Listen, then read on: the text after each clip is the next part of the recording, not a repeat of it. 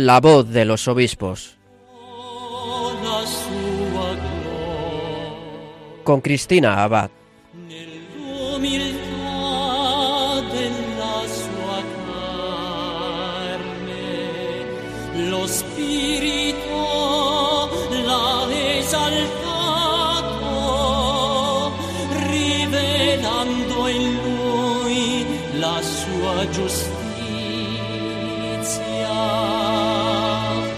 Buenas noches, querida familia de Radio María. Un cordial saludo de quien les habla, Cristina Abad.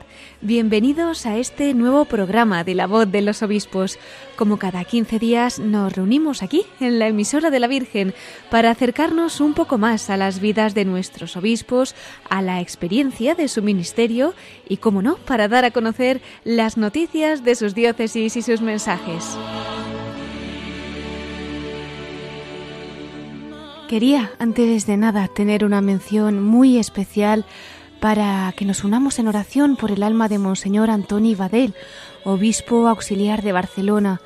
Ha fallecido muy recientemente y bueno, pues como muchos oyentes también han estado rezando por él, ¿verdad? Desde este programa hemos invitado a ello, pues ahora esperamos que desde el cielo siga intercediendo por nuestra Iglesia española. Como saben, él llevaba desde el pasado mes de julio luchando con un tumor en el páncreas y bueno, pues en todo momento él ha cogido la cruz como un don del Señor, con paz y realmente ha sido un testimonio las noticias que nos han ido llegando pues estos días, ¿no? Merecerá un programa especial en el que hagamos pues particularmente eco de su vida, de sus palabras. Estuvo con nosotros también aquí en la voz de los obispos hace un tiempo. Entonces, bueno, en el programa de hoy sí que vamos a tener un recuerdo muy especial. Nos unimos, como decíamos, en oración por su eterno descanso y le pedimos también que interceda por nuestros obispos.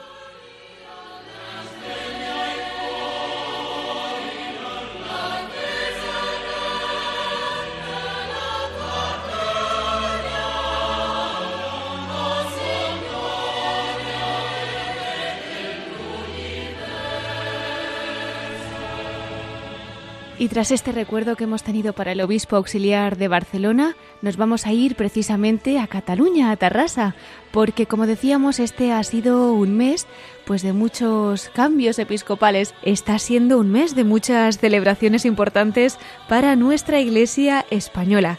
Y es que además estamos retransmitiéndolas aquí en Radio María, o sea que pueden unirse en directo. Ayer mismo tomaba posesión de la diócesis de Orihuela Alicante Monseñor José Ignacio Munilla, quien como saben, pues dirige en esta casa el programa Sexto Continente.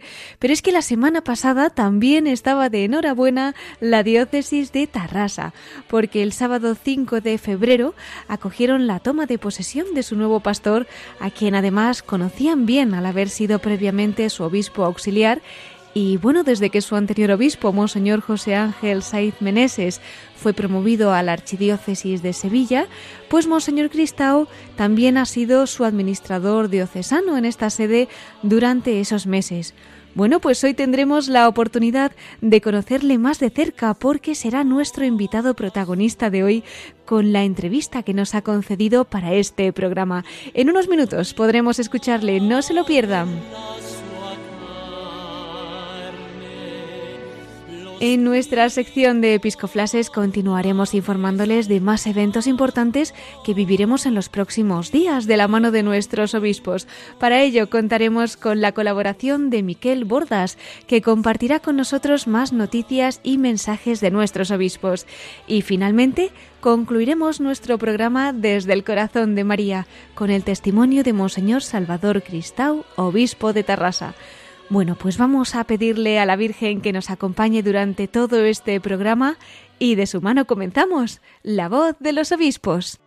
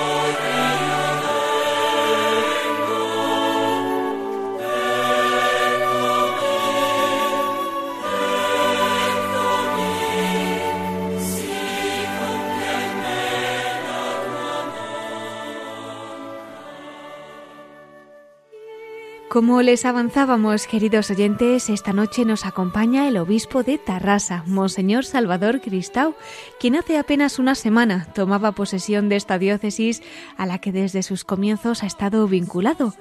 Él nació en Barcelona en 1950. En la Universidad de Barcelona obtuvo la licenciatura en Derecho Civil. Después realizó los estudios eclesiásticos en el Seminario Mayor de Toledo, obteniendo el bachillerato en teología por la Facultad de Teología del Norte de España, Sedemburgos. Fue ordenado sacerdote en la Catedral de Toledo el 12 de octubre de 1980.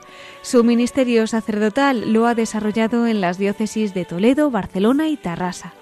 En Toledo, Monseñor Cristau fue vicario parroquial de las parroquias El Buen Pastor, Santos Justo y Pastor, también ha sido administrador parroquial de Santa Leocadia y también notario del Tribunal Eclesiástico y formador del Seminario para Vocaciones Adultas Santa Leocadia.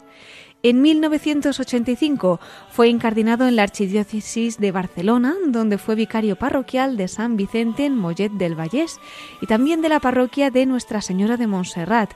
Entre otros cargos, también ha sido vicario parroquial de la parroquia Corpus Christi, párroco de Nuestra Señora de la Merced, administrador parroquial de San Jaime. Esta labor pastoral además la compaginó con los cargos de oficial de la curia diocesana, formador, vicerrector y director espiritual del Seminario Mayor Diocesano, delegado episcopal para asuntos administrativos matrimoniales de la curia diocesana, promotor de justicia en el Tribunal Eclesiástico, arcipreste de la Catedral y secretario canciller de la Curia de Barcelona. Tras la erección de la diócesis de Tarrasa en el año 2004, se incardinó en ella y fue nombrado vicario general. También fue rector de la Catedral de Tarrasa y en el año 2006 rector del Seminario Mayor Diocesano. El 18 de mayo del año 2010 fue nombrado por el Papa Benedicto XVI obispo auxiliar de Tarrasa. Ha estado también al frente de esta diócesis, como decíamos, como administrador diocesano desde el 15 de junio del año pasado, cuando Monseñor Saiz Meneses, su anterior obispo, fue promovido a la archidiócesis de Sevilla. El pasado 3 de diciembre, el Papa Francisco nombró a Monseñor Salvador Cristau obispo de Tarrasa y recordamos que tomaba posesión de esta diócesis el pasado 5 de febrero. Les informamos también de que en la Conferencia Episcopal Española es miembro de la Comisión Episcopal para el Clero y Seminarios desde marzo de 2020. Fue miembro de la Comisión Episcopal de Seminarios y Universidades desde el año 2010 y además fue miembro de la Comisión Episcopal de Patrimonio Cultural durante el trienio 2011 al 2014. Pues yo creo que sin más dilación vamos a dar la bienvenida a Monseñor Salvador Cristao, obispo de Tarrasa. Muy buenas noches, don Salvador. Bienvenido a la voz de los obispos. Muchas gracias y muy buenas noches a todos. Sí. Un honor tenerle aquí en nuestros micrófonos con ese acontecimiento tan reciente, ¿no? que han vivido allí en la diócesis de Tarrasa. Cuéntenos cómo ha cogido esta nueva encomienda, ¿no? de la Santa Sede para ser el nuevo obispo de la diócesis de Tarrasa. Pues eh, mire, la verdad es que la he acogido con, con agradecimiento.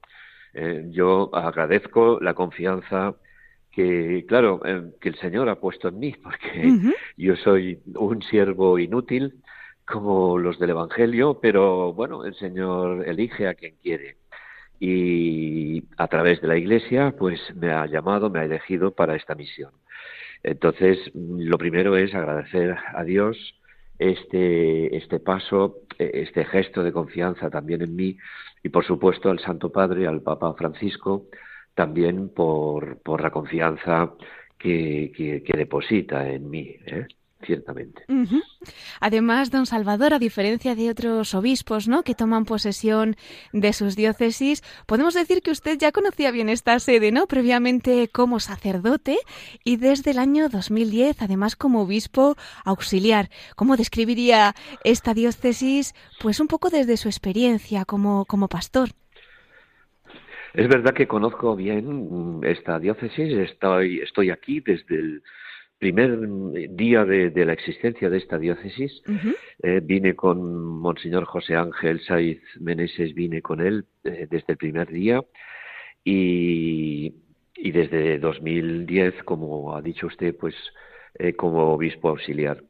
Mm, esta es una diócesis, a ver, grande, grande en habitantes, viene a ser un, millón trescientos mil habitantes, no tan grande en, territorio, comparada con, con, diócesis que hay en España que son pues muy muy extensas territorialmente. Sí.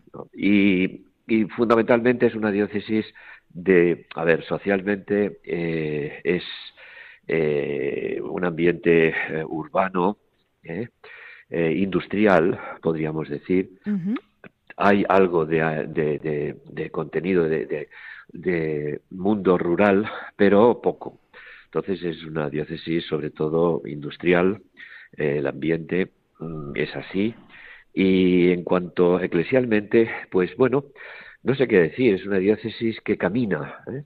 que empezó a caminar en el 2004 y que hemos ha ido dando pasos, quizá pasitos, ¿eh? pero gracias a Dios ha ido dando pasos eh, firmes, eso sí, para consolidarla como iglesia diocesana y para ir creciendo en muchos aspectos eh, de los que también tenemos que dar gracias a Dios porque ha ido creciendo en muchos aspectos.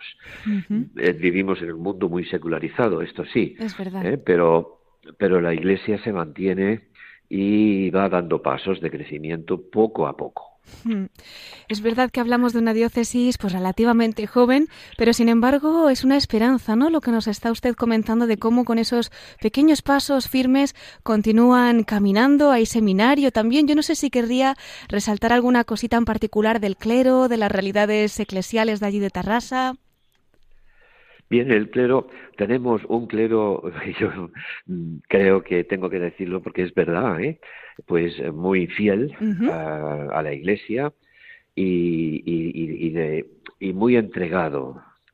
Eh, es un, un, clero muy entregado, muy servicial, muy trabajador, muy al pie de las, de las parroquias y de las tareas distintas que se están eh, se van presentando. Y por otra parte, pues el seminario también ha ido creciendo, bueno, más bien se ha ido manteniendo y gracias a Dios, pues, pues, pues es un seminario que tiene vocaciones y, y que hemos podido ordenar o se han podido ordenar pues bastantes sacerdotes, unos 40, desde la creación del seminario en el año 2006. Qué bendición. Pues damos gracias desde luego y como este programa lo pueden estar escuchando pues oyentes no solo de España, ¿no? sino del mundo entero, vamos a aprovechar para encomendar también esas vocaciones y que sigan creciendo, que sean vocaciones muy santas. Don Salvador, eh, eh, ¿cuáles son las principales devociones allí en Tarrasa? Sabemos que, como no, a la patrona, la Virgen de la Salud, que además es una imagen bellísima, tenemos que decir, pero además no sé si tienen pues devoción particular algún santo o el pueblo pues tiene alguna tradición también especial. Si quiere compartirlo con nuestros oyentes, somos todo oídos. Nosotros, la diócesis como tal, está bastante cerca del santuario monasterio de Montserrat. Entonces, claro, ah, tradicionalmente, digamos que la devoción ah, prácticamente generalizada, común, del pueblo fiel y sacerdotes antes de la creación de la diócesis, pues estaba muy centrada en la Virgen de Montserrat, ¿eh? en Nuestra Señora, la Virgen de Montserrat. Al, al crearse la nueva diócesis, se eh, proclamó a la Virgen de la Salud, que es un santuario que hay en la ciudad, a las afueras de Sabadell, y, y que allí tiene mucha incidencia eh, en aquella ciudad, sobre todo, hasta ahora tenía solamente allí, pero que también ahora pues se ha ido extendiendo, se va extendiendo al resto de la diócesis. Por tanto, luego, claro, mm, cada población, cada ciudad, muchas tienen su, algunas tienen sus devociones a algún santo, ciertamente, pero ya son cosas más, o sea, son realidades eh, muy más locales. A nivel de diócesis, eh, esta es la realidad, o sea, es estamos entre entre dos santuarios de la Virgen, eh, uno muy grande, muy grande que es Montserrat, que está mm, geográficamente cerca, ¿Sí? y otro que es la Virgen de la Salud, que, que es la patrona, digamos, ahora lo es oficialmente ya, la tenemos, es nuestra madre, nuestra patrona, y, y, que, y que pues eh, la tarea que tenemos es de ir extendiendo esta devoción hasta los rincones más recónditos de la diócesis. Qué bien acompañados están bajo el amparo de María. Pues una diócesis especialísima, ¿no? Y además pues tan protegida por la Virgen y muy especial para usted, me imagino. Además, diócesis en la que fue consagrado obispo. ¿Cómo recuerda aquel 26 de junio del año 2010 cuando recibe pues la consagración episcopal allí en la Catedral del Espíritu Santo? Sí, la recuerdo mm, con mucha emoción o sea, fue unos días, claro, porque es aquel día, pero, pero son los días previos claro.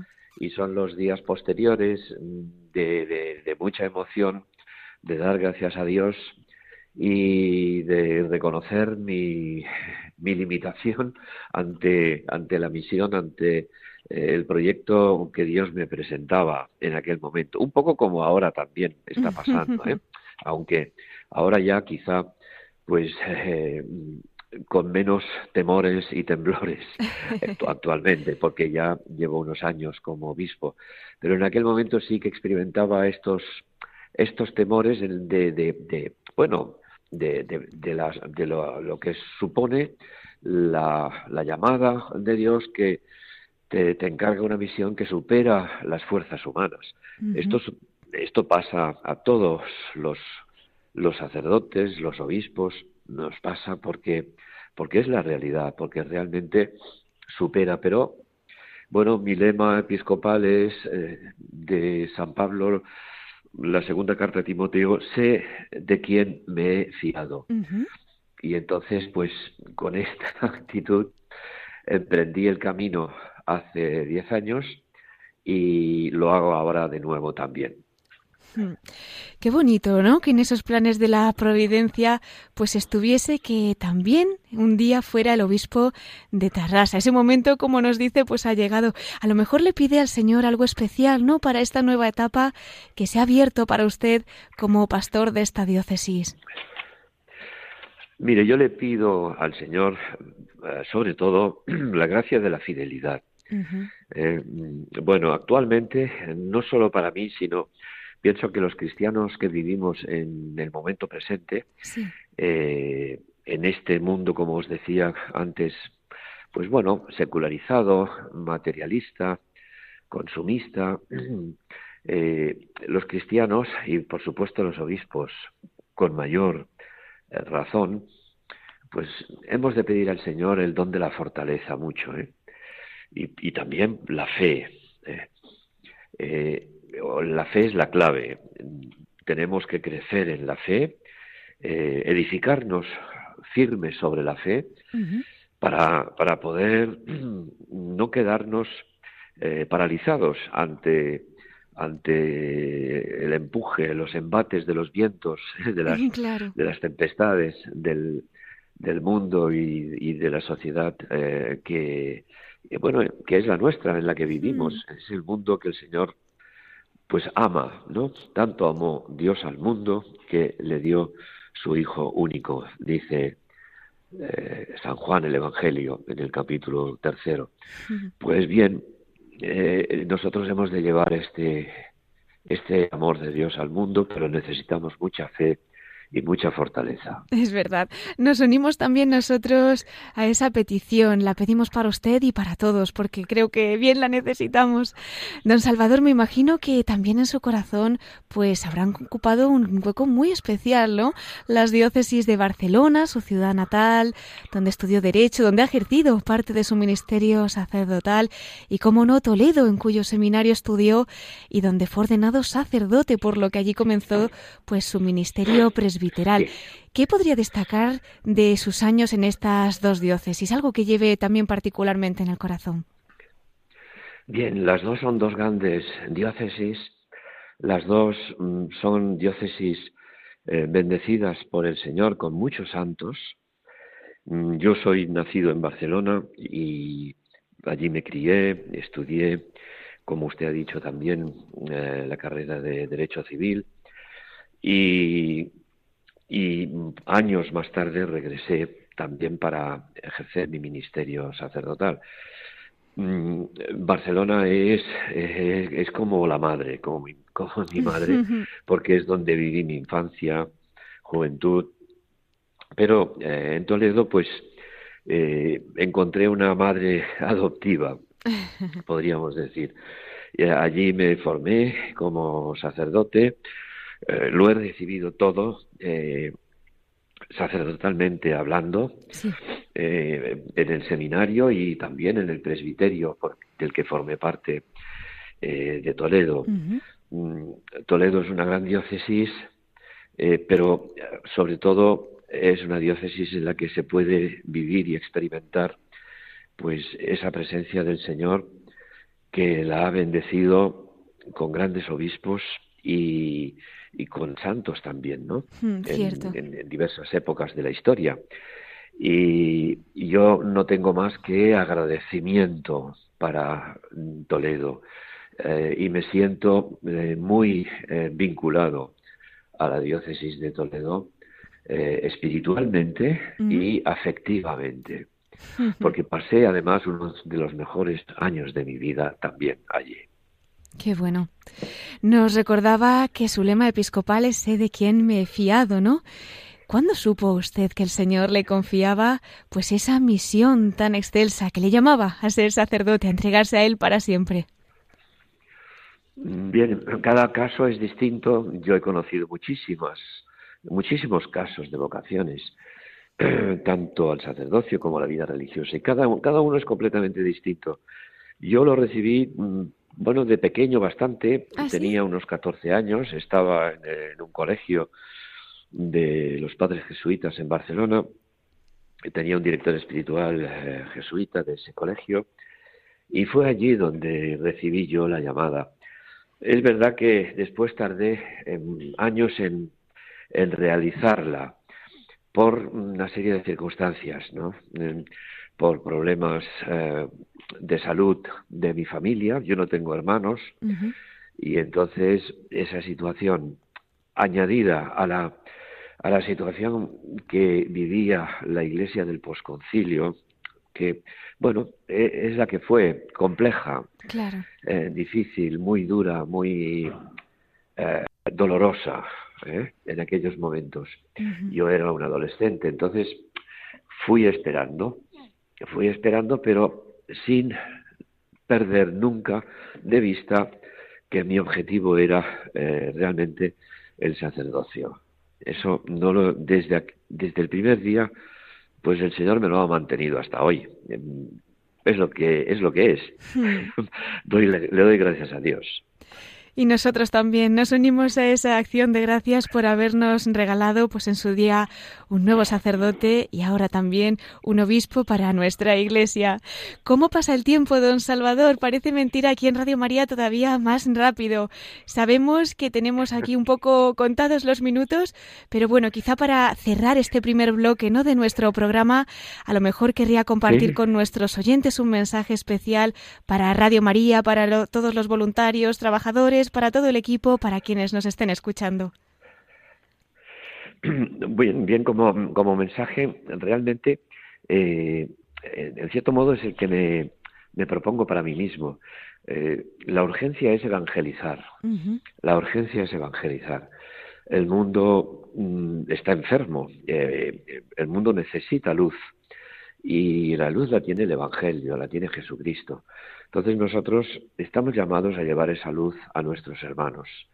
Y, esto, en el caso además de Radio María, pues eh, pienso que mm, lo hacéis, ya lo hacéis, y debéis seguir haciéndolo a través de María, eh, de la Virgen. Ella es la que nos trajo a este mundo, al Hijo de Dios hecho hombre como nosotros y, ella nos tiene que ayudar a, mí como obispo y a vosotros eh, en vuestra misión a través de las ondas, pues ella nos tiene que ayudar a, llevar a, su Hijo y su amor, el amor de Dios, a, los hermanos, a, todos los que os escuchan. Pues muchísimas gracias. En sus manos nos ponemos, contamos con sus oraciones y precisamente pues queríamos invitarle también a que nos siguiera hablando de la Virgen María en esa última sección de nuestro programa, muy breve, pero no por ello pues menos importante porque de la mano de la Virgen pues se hacen tan grandes cosas, ¿no? Podemos contar con su pequeño testimonio en los últimos minutos de nuestro programa también, don Salvador. Por supuesto. Pues entonces, hasta dentro de unos minutos, Monseñor Salvador Cristao, obispo de Tarrasa. Hasta ahora.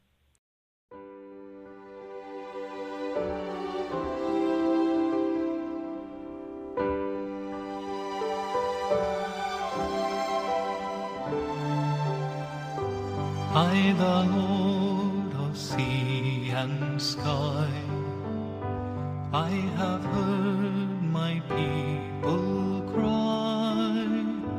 All who dwell in dark and sin, my hand will save.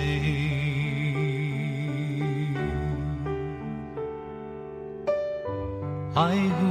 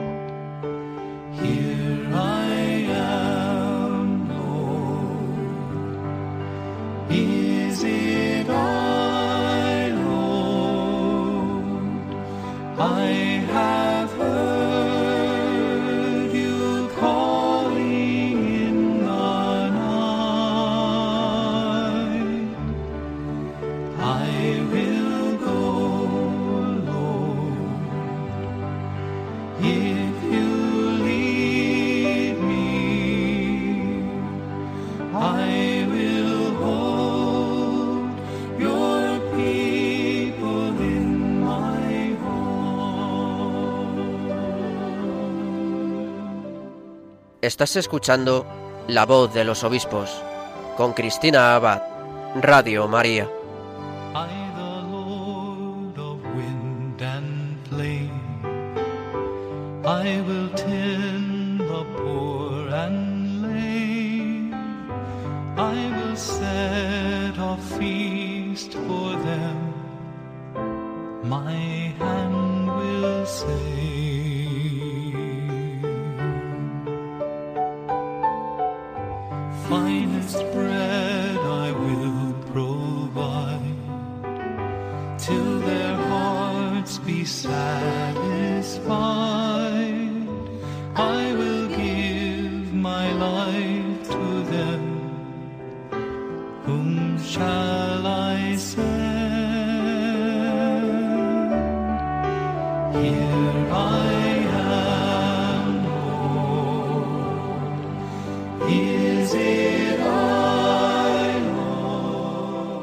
Mientras escuchamos esta canción, les recordamos que en la primera parte de nuestro programa hemos compartido la entrevista que nos ha concedido Monseñor Salvador Cristao, obispo de Terrassa, que como decíamos tomaba posesión de esta diócesis catalana hace apenas una semana, el sábado 5 de febrero.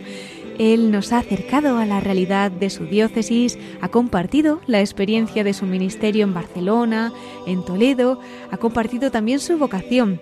Bueno, pues todavía le tendremos con nosotros al final de nuestro programa porque vamos a concluir con su testimonio desde el corazón de María. Pero antes tenemos todavía más noticias de nuestros obispos que contarles, así que vamos a dar paso a nuestros episcoflases con Miquel Bordas.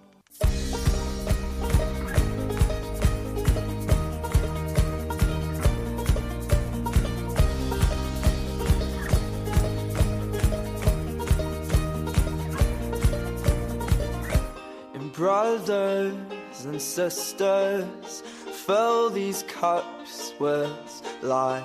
Please forgive them, cause they know not their lives. So take these words and make them right. So one day you and I will write our names in the sky.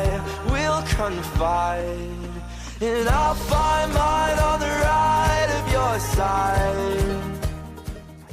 Y con esta sintonía entramos en nuestros episcoflases. Tenemos con nosotros para ello a nuestro colaborador, Miquel Bordas. Muy buenas noches, Miquel, ¿qué tal estás? Muy buenas noches, Cristina. Pues muy bien, gracias a Dios. Y un gusto de poder estar aquí un, un domingo más con todos nuestros radio oyentes. Realmente, cuéntanos con qué episcoflases vamos a empezar hoy.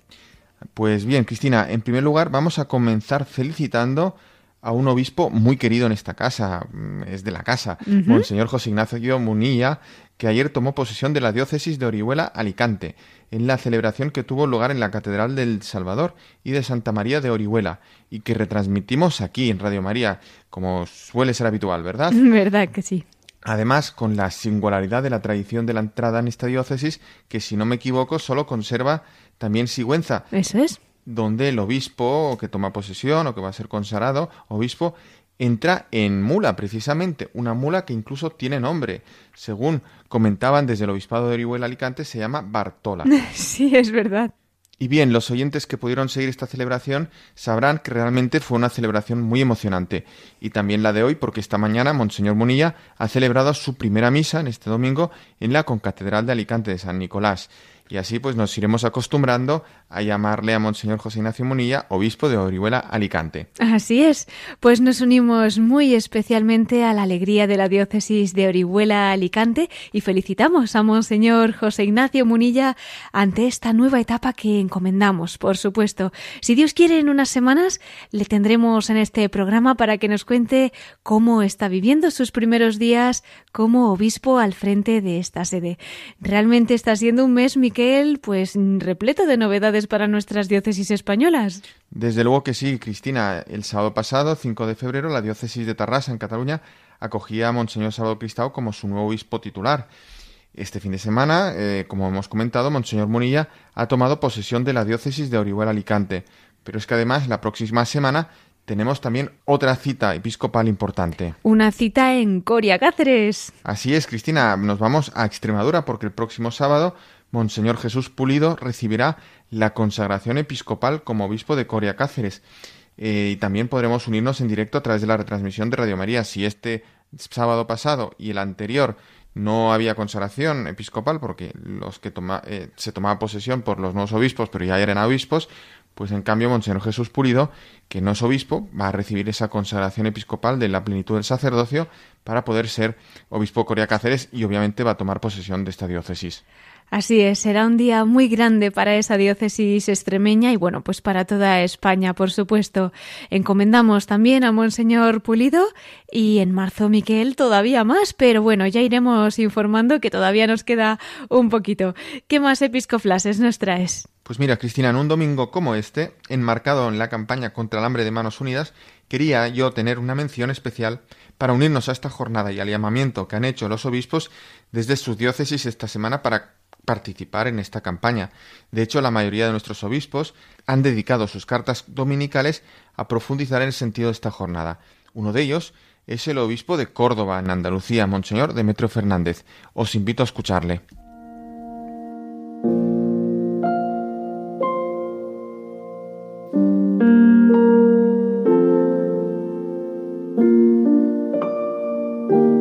Nuestra indiferencia los condena al olvido. Manos unidas, campaña contra el hambre. Vuelven los días más intensos de la campaña contra el hambre en el mundo, que promueve Manos Unidas, la ONG católica para el desarrollo integral de los pueblos más pobres. En realidad se trata de un trabajo de todo el año, porque Manos Unidas no duerme ni reposa. Pero en estos días, más intensamente, llega hasta nuestros corazones para moverlos a la caridad cristiana. Toda acción cristiana de caridad incluye los tres aspectos esenciales, la oración, el ayuno y la limosna. No se trata de dar un donativo, por muy grande que sea. Si no brota de aquí lo único que consigue es engordar las cifras finales, pero no contribuiría al desarrollo integral de las personas y de los pueblos. Manos Unidas nos invita a la oración para entrar en la órbita de la fe, donde descubrimos la hondura de la dignidad de cada persona, donde nos percatamos del plan de Dios que quiere el desarrollo de los pueblos. La oración nos hace ver con perspectiva amplia la gravedad de las injusticias continuamente cometidas contra las personas y los pueblos.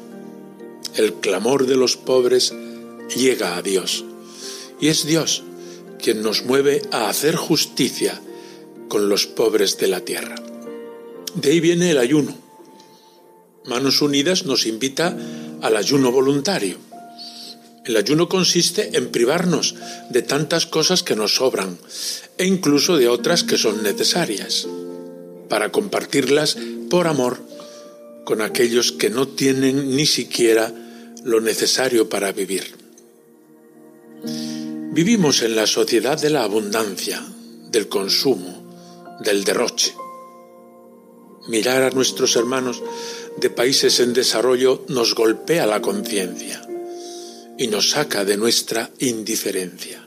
Solo por esto ya, Manos Unidas nos hace un gran favor, recordarnos continuamente que el tener no nos hace felices, más aún que el tener demasiado nos asfixia.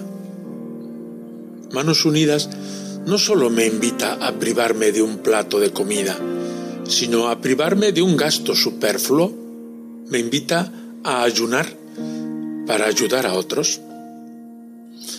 Y de la oración y del ayuno brotará la caridad generosa.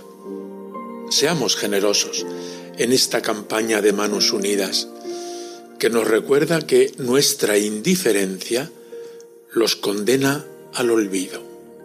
Cuando uno tiene recursos, se olvida de quien no los tiene. Cuando uno vive en la abundancia, se embota en el amor a quienes le rodean. Una sociedad como la nuestra nos alimenta el individualismo, nos encierra en nosotros mismos, nos hace indiferentes ante las necesidades ajenas. El pasado jueves 27 de enero de 2022 resonó en todo el mundo la noticia de que René Robert, 86 años, fotógrafo del flamenco, había muerto en una calle de París porque salió a pasear al atardecer, cayó al suelo y murió por hipotermia después de nueve horas, en que pasaron delante de él cientos de personas indiferentes asesinado por la indiferencia. Han sido los titulares. Esto puede suceder en París y en cualquiera de nuestras ciudades anónimas, donde cada uno va a lo suyo. Son muchas las necesidades de nuestros contemporáneos y no podemos remediarlas todas. Con la campaña de Manos Unidas no se pretende eso. Se pretende más bien despertar las conciencias del letargo del individualismo y de la indiferencia para salir al encuentro de nuestros hermanos necesitados de cerca y de lejos. Agradezco una vez más a Manos Unidas y a todos los voluntarios que trabajan en esta organización de la Iglesia Católica su dedicación a lo largo de todo el año en favor de los más pobres de la tierra. Nos hacen un gran servicio poniéndonos delante de los ojos las necesidades de los pobres que nos muevan a conversión y a solidaridad cristiana. Recibid mi afecto y mi bendición.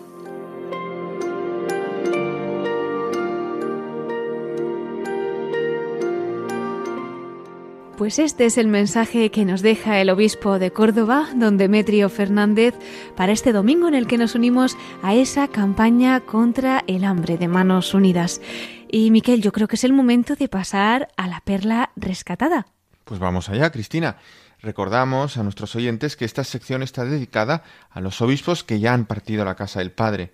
En ocasiones nos hemos referido a obispos que han fallecido recientemente y en otras a obispos que fallecieron ya hace muchos años o muchos siglos, como es el caso de hoy.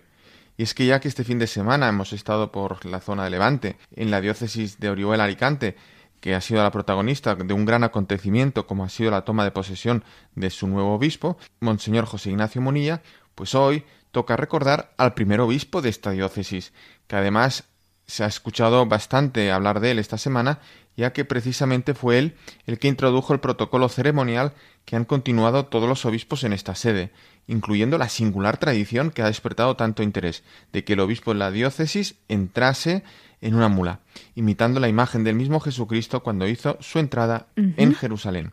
Se trata de Monseñor Gregorio Gallo de Andrade. Nació en 1512 en Burgos. Fue maestre escuela de Salamanca, catedralicio de su universidad. Asistió al Concilio de Trento como teólogo imperial, enviado por el mismo emperador Carlos V. Sí, en aquellos concilios los emperadores o el emperador Carlos V también podía mandar a sus peritos, a sus teólogos. No consta en ninguna de las actas del concilio ni en los diarios del mismo que hubiese hecho ninguna intervención que se hubiese transcrito o se hubiese consignado en nuestro protagonista de esta perla, Monseñor Gregorio Gallo. Con todo, a finales de diciembre de 1550 le ordenaba al emperador Carlos V que se pusiese en camino para Trento, a lo que contestaba Monseñor Gallo con fecha del 26 de enero de 1551. Y decía así eh, Monseñor Gregorio Gallo, yo me partiré luego y con ayuda de Dios seré en Trento el tiempo que vuestra majestad manda pues este, esta, persona, Monseñor Gallo, fue confesor de Carlos V, eh, Carlos eh, de Alemania, Carlos I de España, ¿verdad? Y también de su hijo Felipe II, así como de su esposa Isabel de Valois. Tomó posesión de la diócesis de Orihuela Alicante el 23 de marzo de 1566. Lo que hay que decir que fue precisamente una diócesis que se desmembró de, la, de Cartagena y unos tres años después pudo celebrar el primer sínodo diocesano. Desde un principio de la creación de esta diócesis de Orihuela Alicante, Monseñor Gregorio Gallo se preocupó en reparar y adecentar las iglesias que estaban en estado ruinoso. Tuvo que dedicar gran atención a la conversión de los nuevos cristianos porque también había en estas zonas pues todavía restos de población musulmana. Organizó y reestructuró el cabildo catedralicio creando dos nuevas dignidades y en la instrucción religiosa de los niños y jóvenes daba ejemplo impartiendo personalmente la catequesis en domingos y días festivos, rezando con ellos el rosario. El 11 de septiembre de 1577, Monseñor Gallo es trasladado a la diócesis de Segovia, donde murió dos años después, el 25 de septiembre de 1579. Sus restos fueron trasladados a Burgos y depositados en la capilla de San Gregorio del convento de Santo Domingo. En la sala del Museo de la Catedral de Orihuela se conserva un artístico y logrado retrato suyo. Y hasta aquí la perla rescatada de Monseñor Gregorio Gallo, que fue el primer obispo de Orihuela Alicante. Pues muchísimas gracias, Miquel, por acercarnos a la figura de Monseñor Gregorio Gallo. Confiamos en que ahora esté desde el cielo, milando especialmente por toda la Iglesia española. Y, sí, Cristina, y especialmente también por la suya, ¿no? La de, la de Orihuela Alicante, ahora que tiene un nuevo eh, sucesor, sucesor de los apóstoles, en esta diócesis el 37, Monseñor José Ignacio Munilla. Por supuesto. Bueno, Miquel, ¿y qué te parece si continuamos nuestro recorrido nuevamente en Tarrasa? Pues vámonos, Cristina. Vámonos, porque para concluir nuestro programa con la Virgen tenemos como broche final el testimonio de su obispo, Monseñor Salvador Cristau, que nos va a hablar desde el corazón de María.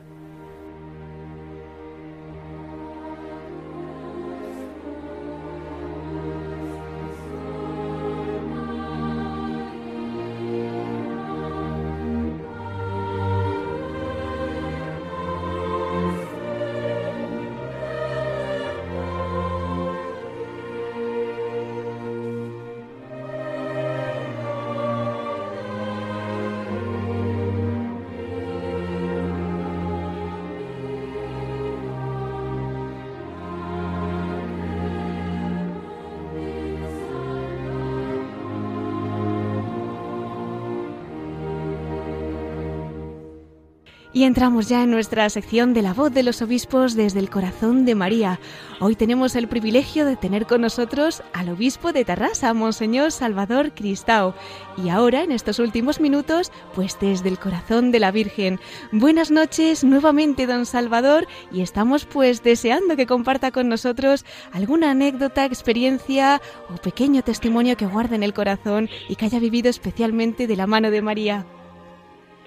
Eh, muchas gracias por vuestra eh, el ofrecimiento que me hacéis de poder hablar de la Virgen especialmente. ¿eh? Y sobre todo, como dice o habéis dicho, me gusta mucho desde el corazón de la Virgen. Bien, en mi caso, yo recibí la devoción, la, cercanía a, María, a la Virgen, pues especialmente de mi madre, que que tenía una gran devoción a la Virgen. y, y, luego la, la, viví, la he vivido siempre, desde mi adolescencia, mi infancia, mi adolescencia, eh, mi juventud también, en el seminario eh, donde me formé, en el seminario de Toledo, eh, entre un grupo de compañeros, formamos un grupo de Mariología. ¿Ah, sí? Y teníamos como objetivo pues estudiar mejor eh, toda la teología de, referente a María, a la Virgen, y, además propagar la devoción de María entre los compañeros y en las parroquias. ¿eh? ¡Qué maravilla! esto nos, nos, nos ayudó mucho. Fueron unos años en el seminario en los que, pues bueno, además de otras actividades que teníamos, nos reuníamos ese grupo y rezábamos el rosario, nosotros en particular, además de, con el resto de la comunidad, y, compartíamos eh, pues, pues estas vivencias marianas. quizá puede ser un camino que deberíamos a lo mejor eh, también nosotros volver a vivir en, en, en parroquias o, en otros lugares, en, grupos cristianos, ¿no? Pequeños grupos eh, que, promuevan la devoción a la Virgen. Pues sí, cuánta falta nos hace. Tomamos nota y ojalá se extiendan por todo el mundo, pues esos grupos que nos ayuden a conocer a nuestra Madre realmente, a vivir en su corazón y amarla cada día más. Pues nunca la amaremos tanto como su Hijo, ¿verdad? Muchísimas gracias, Monseñor Salvador Muchísimas gracias. Muchísimas gracias a ustedes y a su disposición, ya lo saben. Muchas gracias por todo. Un gran abrazo de todo el equipo de Radio María. Cuente con nuestras oraciones y hasta siempre. Muy bien, hasta siempre. Monseñor Salvador Cristao, obispo de Tarrasa.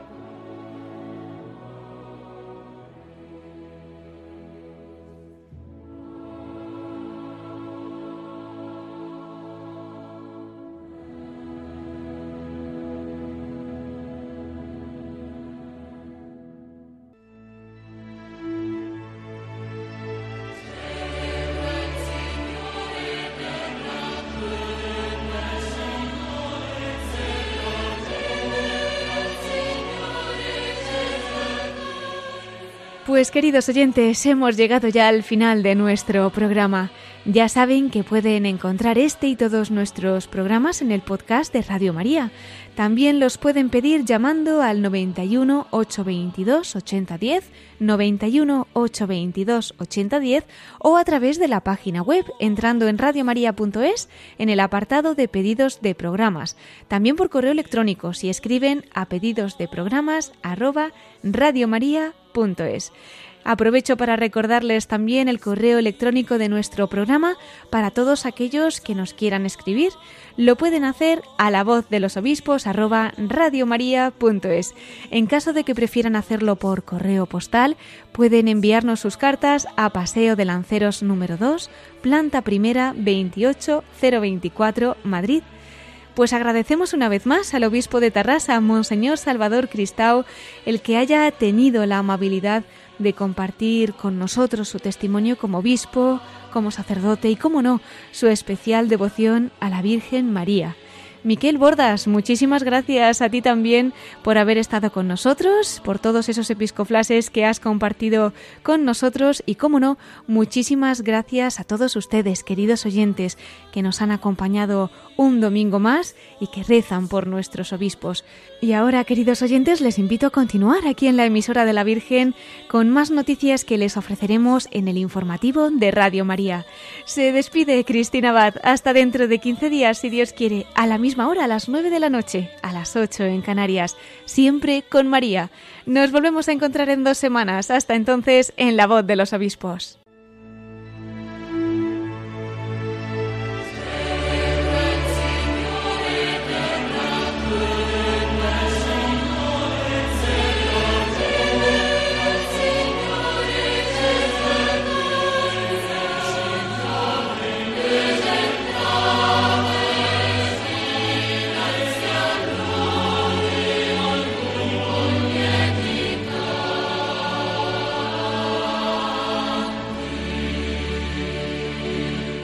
Han escuchado la voz de los obispos con Cristina Abad.